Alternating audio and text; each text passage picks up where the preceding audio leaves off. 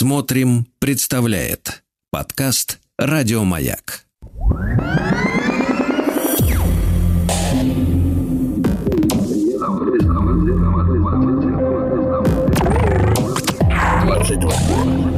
Объект.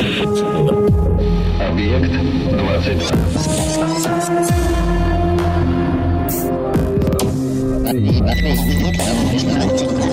Объект 22. 22. Объект 22.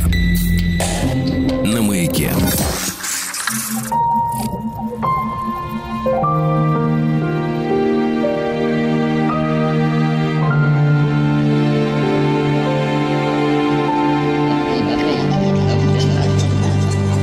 Объектив 22.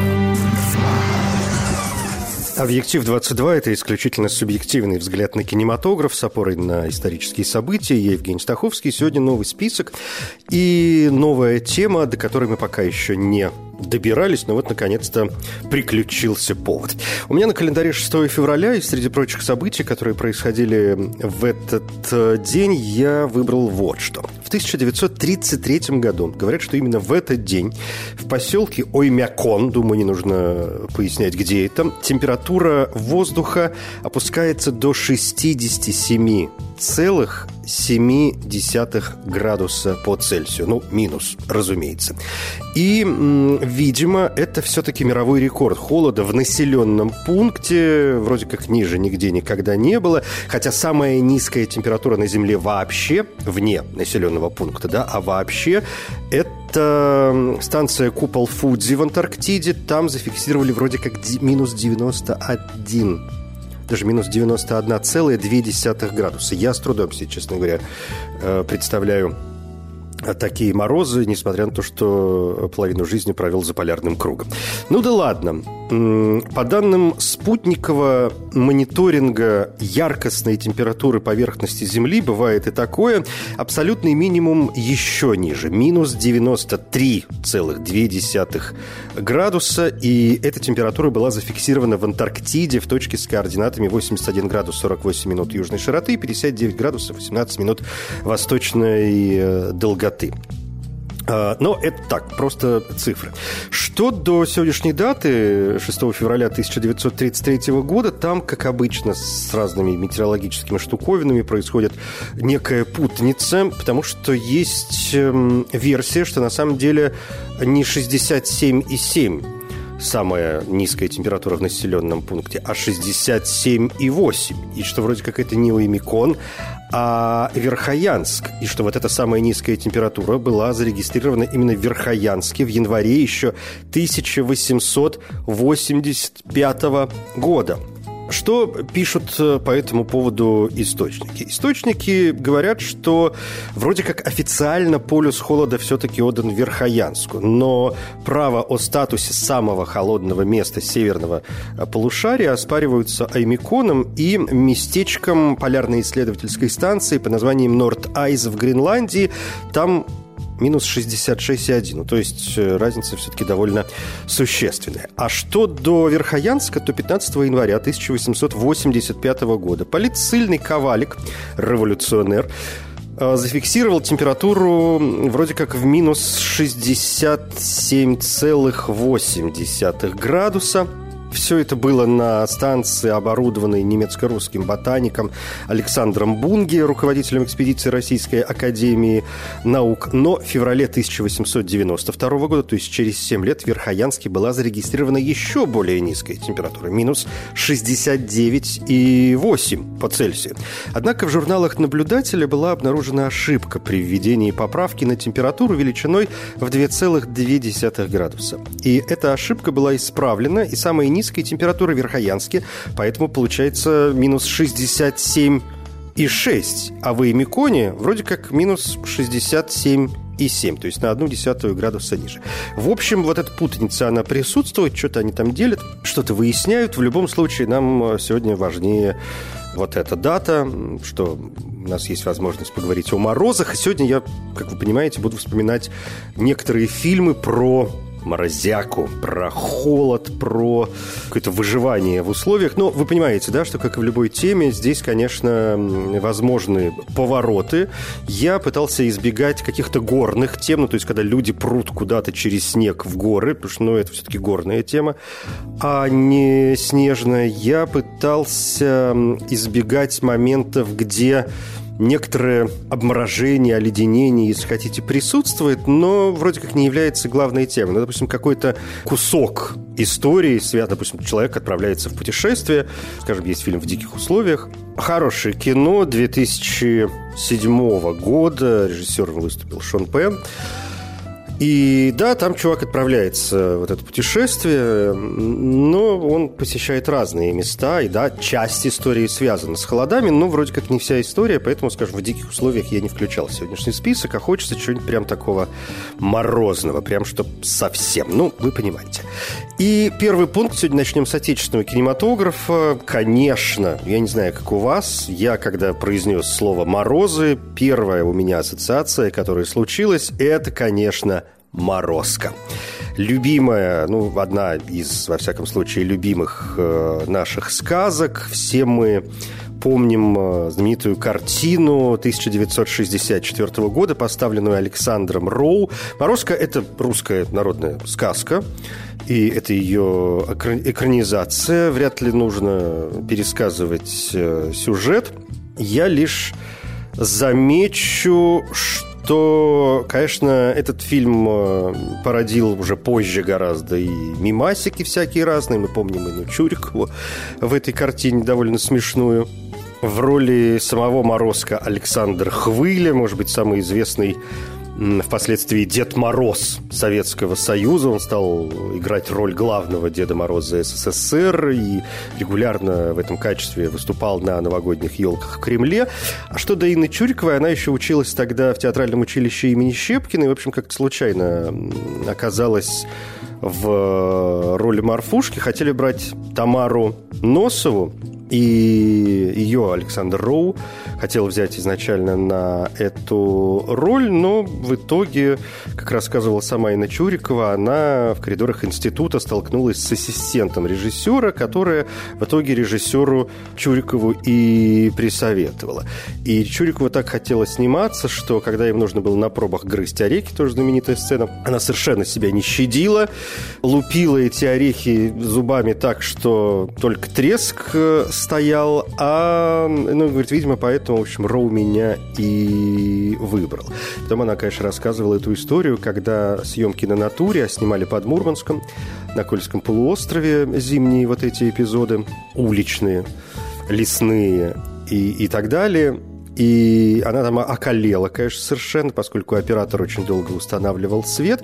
А потом, когда ей нужно было грызть яблоки, оказалось, что вместо яблок в корзине лук, и ей пришлось есть этот самый лук, делая вид, что грызет яблоки. И когда она потом пришла уже на озвучивание фильма, посмотрела свои эпизоды, буквально расплакалась, разрыдалась, потому что ей показалось, что она такая страшная, что вообще все в кино и вообще на сцене театра никогда в жизни больше не появится. Но слава богу, слава богу, все пошло куда пошло, и мы получили, конечно, одну из величайших актрис за, мне кажется, за всю историю театрального кинематографического искусства, по крайней мере, мирового, причем, да, не только там российского, советского, а мирового, я в этом абсолютно убежден. По крайней мере, за ту историю, которую мы в состоянии проследить. Так что начнем с «Морозко», 1964 год, но есть ведь и другие экранизации «Морозко». Скажем, э, менее известная, ранняя постановка 1924 года. Э, это еще студия «Межрапом Русь», которая была создана в Москве в 1923 году. И вот кинооператор, режиссер, сценарист Юрий Желябужский по мотивам русской народной сказки «Морозко» поставил картину в, на следующий год после образования студии в 1924 году. Ну, сюжет, как сами понимаете, тот же самый, в общем, ничего нового, но это короткометражный фильм, 40 минут – но для истории, что называется, конечно, следует. Принято в этот э, момент говорить, что это первая роль в кино Бориса Ливанова, впоследствии очень известного советского актера. Когда вспоминают Бориса Ливанова, принято говорить, что он отец еще и Василия Ливанова.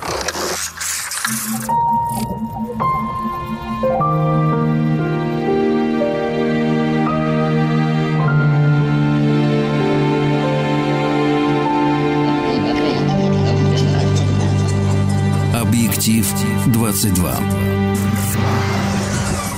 Продолжим, пожалуй, с отечественным кинематографом. Следующий пункт в моем списке – это картина «Красная палатка». Совместная постановка советско-британско-итальянская. Фильм 1969 года. Фильм не слишком, как мне кажется, известный, а жаль. Картина интересная, тем более это последняя режиссерская работа великого нашего Михаила Колотозова, которого мы в первую очередь помним, конечно, по канскому успеху и блестящей картине «Летят журавли». Но понятно, что что помимо этого фильма он снял кое-что еще. Вот «Красная палатка» – его последняя работа. В этом фильме международный состав актерский. Здесь э, Юрий Соломин, здесь Юрий Висбор, здесь эм, Клаудия Кардинале, Шон Коннери, Питер Финч, Донатас Банионис. Ну, в общем, такая довольно серьезная актерская группа. И если рассказывать о сюжете, то здесь речь о миссии 1928 года по спасению группы Умберто Нобеля, итальянского летчика, исследователя Арктики.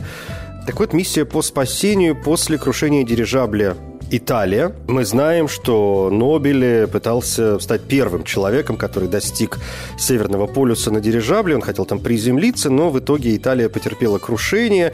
Немногие выжили и спустя несколько недель э, были спасены. Ну вот, собственно, картина посвящена этой истории. Надо сказать, что да, здесь попытка опираться на реальные факты.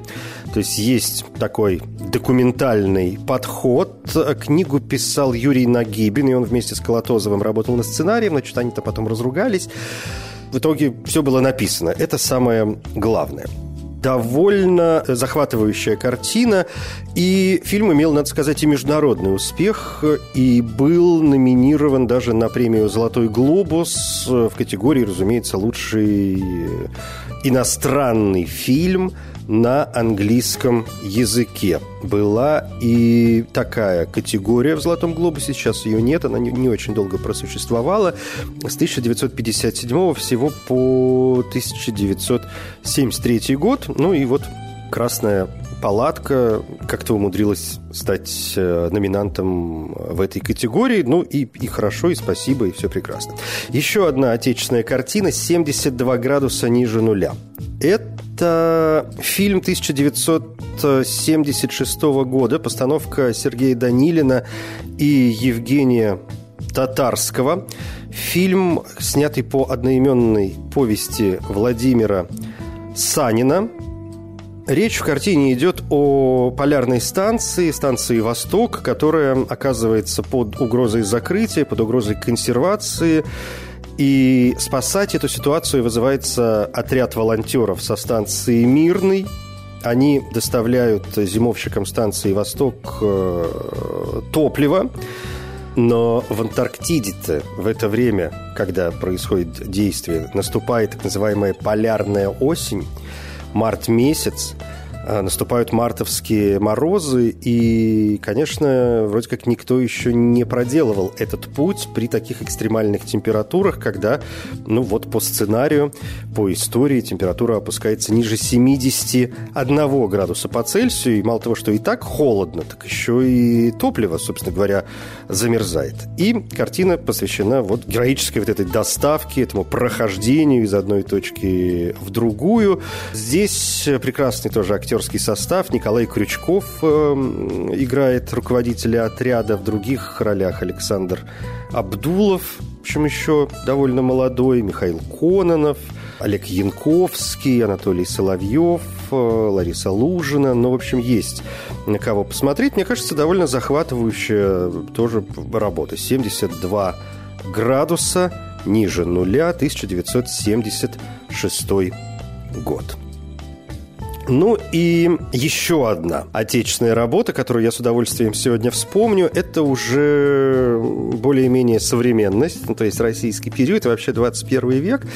Мы, это вот тот случай, когда я с удовольствием вспоминаю о якутском буме, буме якутского кинематографа. Вы наверняка знаете о том, что в, общем, в последние годы, в 21 веке, якутский кинематограф, якутские режиссеры, актеры, ну, просто рвут вообще и отечественный кинематограф, и на мировой уровень выходят довольно серьезно. В общем, это то, чем сегодня реально можно гордиться. И коль уж речь о Якутии, понятно, что здесь, наверное, ну, должно быть много фильмов, так или иначе связано с э, какими-то морозными темами. И практически каждый, ну, так или иначе. Там, конечно, много всего другого, но действие происходит, мы понимаем, что вот в, холода. А, а поскольку я пытаюсь избегать мороза как такого необязательного фона, потому что в данном случае, ну, мы понимаем, ну, ну зима, ну, ну и что, собственно говоря. Я хотел выбрать картину, где холод э, все-таки играет существенную роль, и я выбрал фильм, который я сам очень люблю. Это довольно страшная картина. Называется она «Черный снег». Это фильм 2020 года прекрасного якутского режиссера Степана Бурнашова. Картина основана на реальных событиях, и речь в этом фильме идет о человеке, он водитель, дальнобойщик, который развозит продукты в отдаленные поселения Якутии, и заодно он промышляет контрабандой – возит паленую водку всяким разным людям и спаивает местное население. Ну, в общем, нормальная такая история, ничего удивительного. Но однажды он отправляется в путь, и у него э, ломается машина. Конечно, он должен ее каким-то образом починить, а погода не самая подходящая. В общем, с ним происходит история. Я не могу вам сказать, какая, чтобы не испортить впечатление. Если вы не видели эту картину, если видели, надеюсь, вы со мной согласитесь, там есть довольно страшные кадры. А, в общем, с ним происходит история, из которой он как-то должен выбраться. И, ну, я реально был настолько заворожен этой постановкой, этими съемками, актерской э, игрой и вообще всем остальным, что я, честно говоря, даже забыл о сюжете, потому что я понял, что мне уже совершенно даже не важно, как он выберется он из этой ситуации или не выберется. Ну, то есть будет там хоть какой-нибудь хэппи-энд, или, или все пойдет туда, куда надо. В общем, прекрасное кино «Черный снег», Степан Бурнашов, 2020 год, искренняя рекомендация.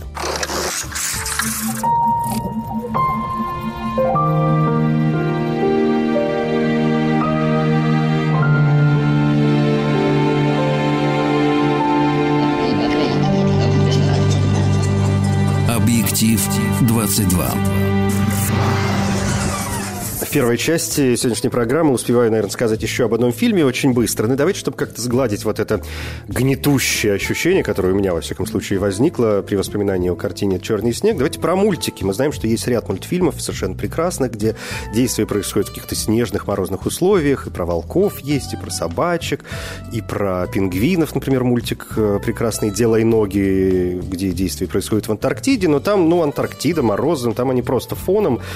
И, в общем, сам мороз, если он там и присутствует, как бы не слишком важен. А вот в мультике «Ледниковый период» вся эта морозяка, конечно, очень важна. А, ну, вы все помните этот прекрасный мультфильм. Страшно сказать, 2002 года, уже больше 20 лет прошло. Картина, которая получила несколько продолжений. И сюжет совершенно восхитительный. Три главных героя. Шерстистый мамонт, гигантский ленивец и саблезубый э, тигр. Нет, не тигр, это саблезубая кошка. Это смелодон был, одна из разновидностей. Саблезубые тигры – это другие. Ну, в общем, их было... Они, разные были саблезубые кошки. Вот это одна из них. И вот они спасаются от этого ледникового периода – от этой морозяки, которая сейчас вообще все э, погубит, а еще и находит человеческого ребенка, которого, собственно говоря, решают вернуть людям. Прекрасная, очень смешная местами э, работа. Белка эта сумасшедшая со своим орехом, в общем, породившая тоже какую-то отдельную практически историю. Ну, в общем, ледниковый период совершенно точно занимает достойное место в сегодняшней подборке.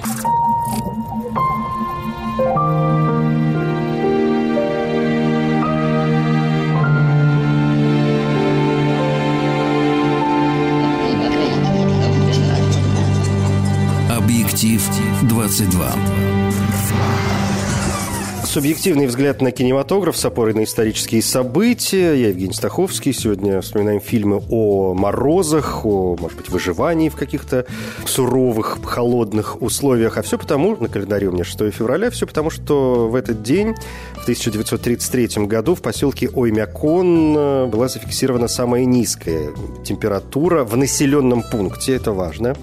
Минус 60 7,7 градуса по Цельсию. И вроде как это мировой рекорд холода в населенном пункте. Хотя я сказал, что некоторые, некоторые другие поселения его оспаривают. В частности, Аймикон э, тоже в России и Нортайс э, в Гренландии.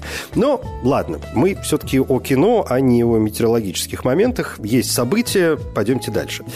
Фильмы о ледяных э, и замерзающих историях. Ну, давайте, знаете, что дальше? О том, о чем и сейчас, может быть, э, много говорят, поскольку вышла испанская картина, вот прям, прям, прям сейчас, прям недавно, Испанская картина Хуана Антонио Байоны, прекрасного испанского режиссера, двукратного лауреата премии Гойя за лучшую режиссуру. У него есть прекрасный фильм «Приют», у него есть прекрасная картина «Невозможное».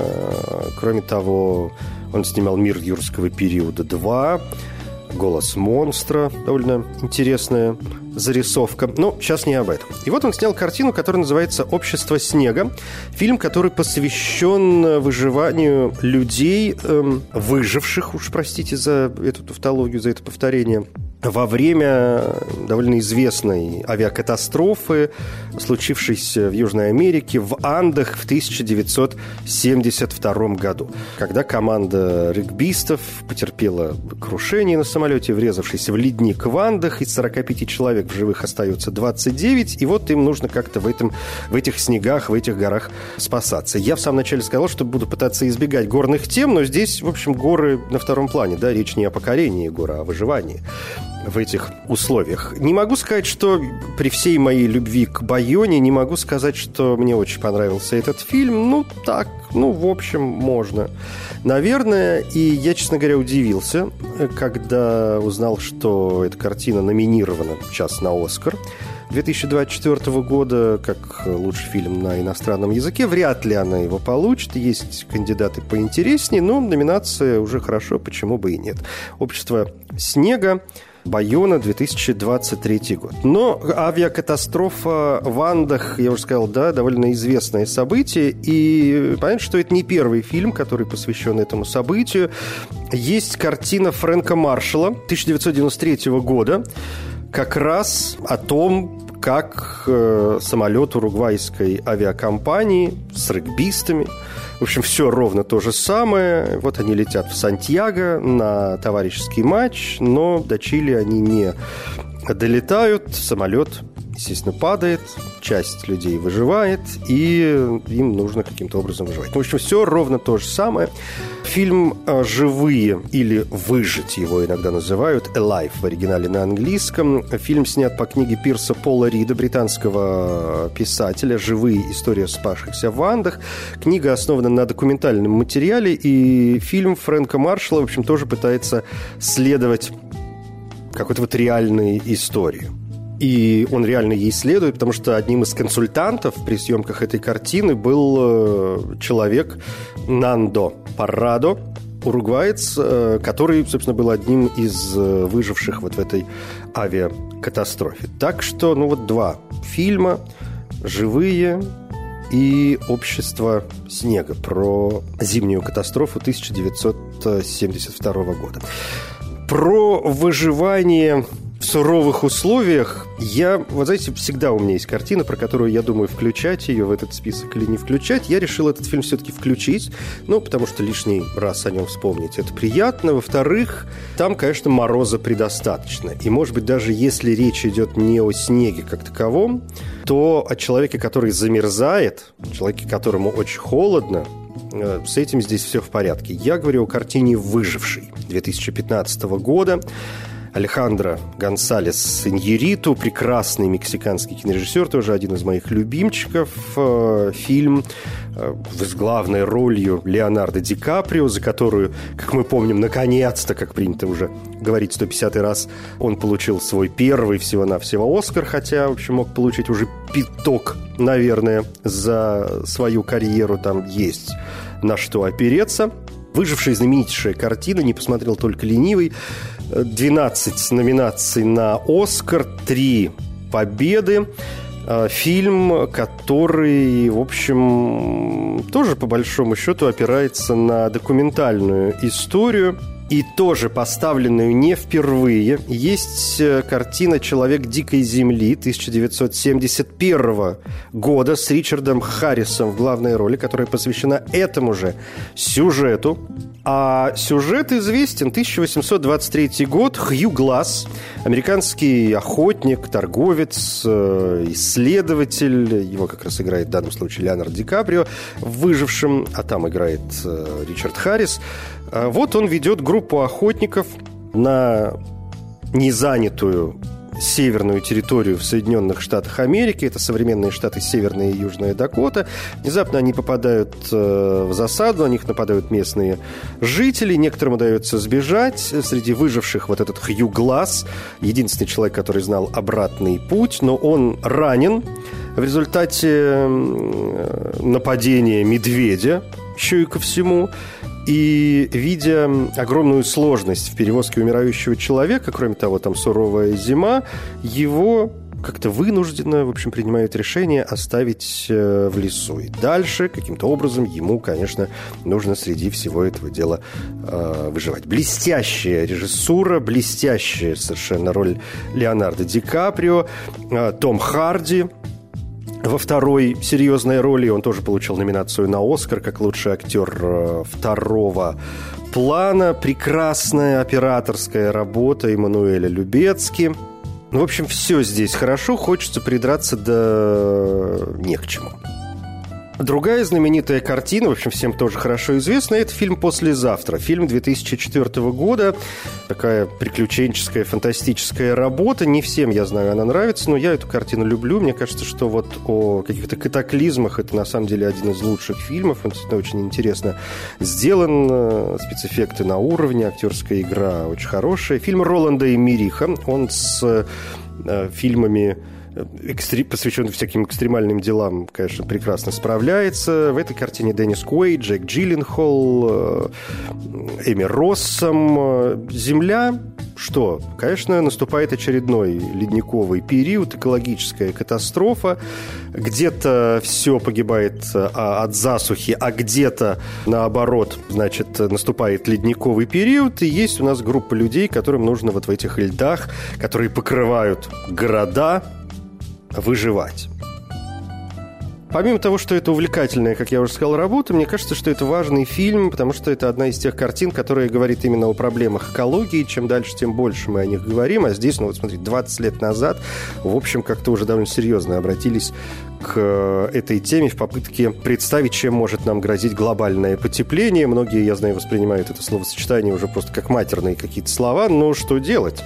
Оно есть, и рано или поздно последствия, конечно, будут очень серьезными.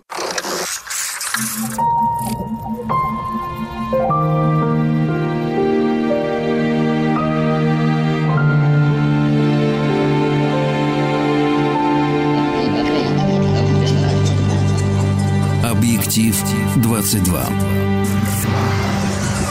В «Объективе 22» вспоминаем сегодня картины, посвященные морозам, холодам, выживанию в этих экстремальных холодных условиях, причем не только людей, но и животных. Например, мультики прекрасные вспоминали, вроде ледникового периода. А, кстати, если мы говорим про животных э, и выживанию, есть ведь э, не только мультфильмы. Понятно, что в кино это сделать несколько сложнее, но есть интересные работы. Например, я с удовольствием вспомню фильм, который на русском языке называется «Белый плен».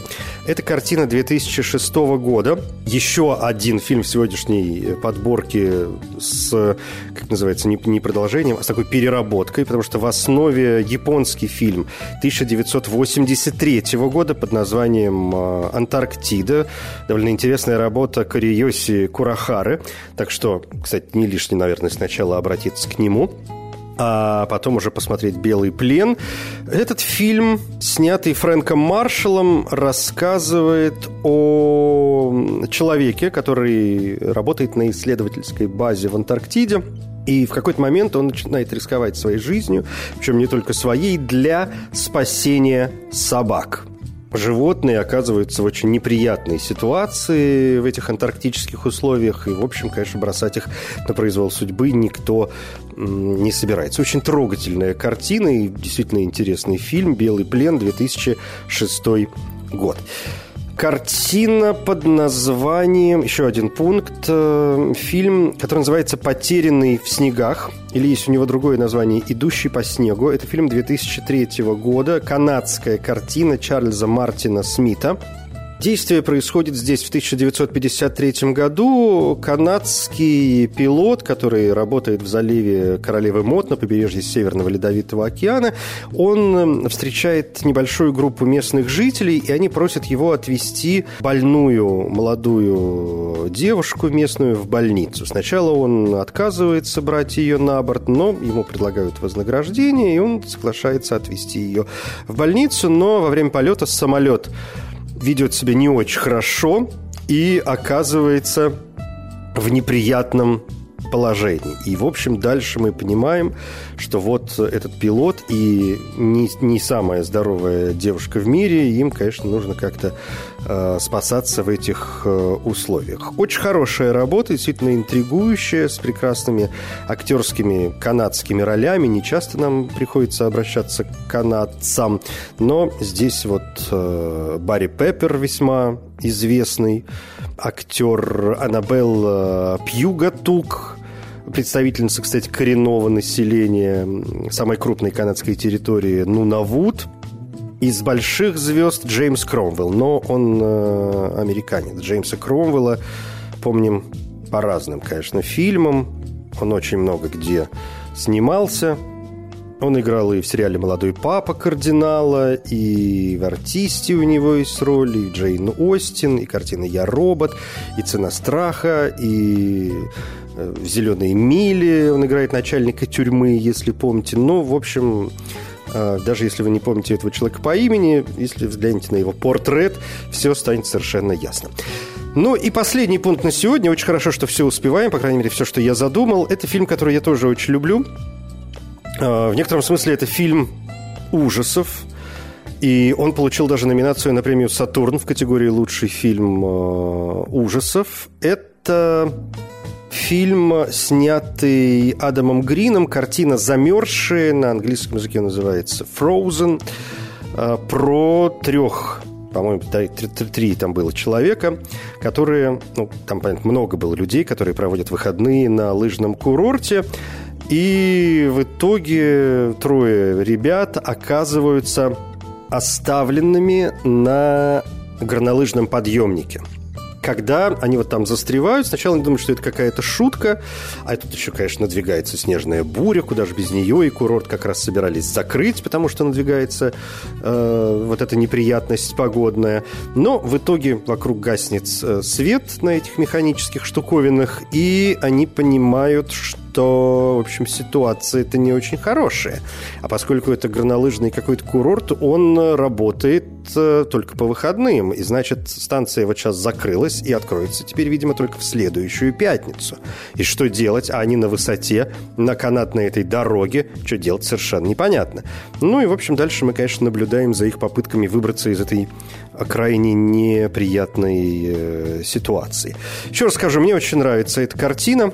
И, видимо, не только мне, поскольку ну, фильм выбрали для участия на кинофестиваль Санденс. Я очень люблю этот кинофестиваль. Это очень достойный и один из самых интересных в мире кинофестивалей. Так что это уже показатель. И фильм э, и на Санденсе вызвал настоящий ажиотаж. Говорят, что среди зрителей были обмороки. Они не могли справиться с напряжением, которое присутствует в этой картине.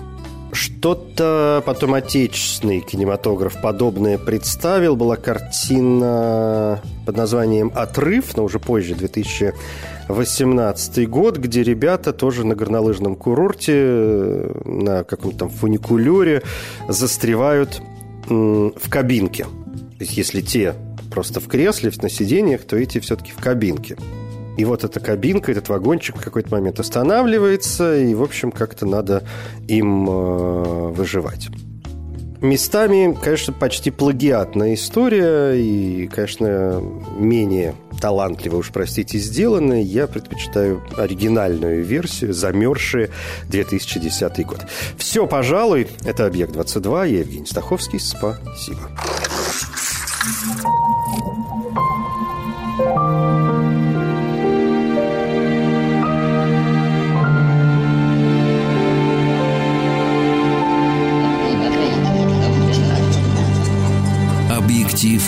22. Еще больше подкастов «Маяка» насмотрим.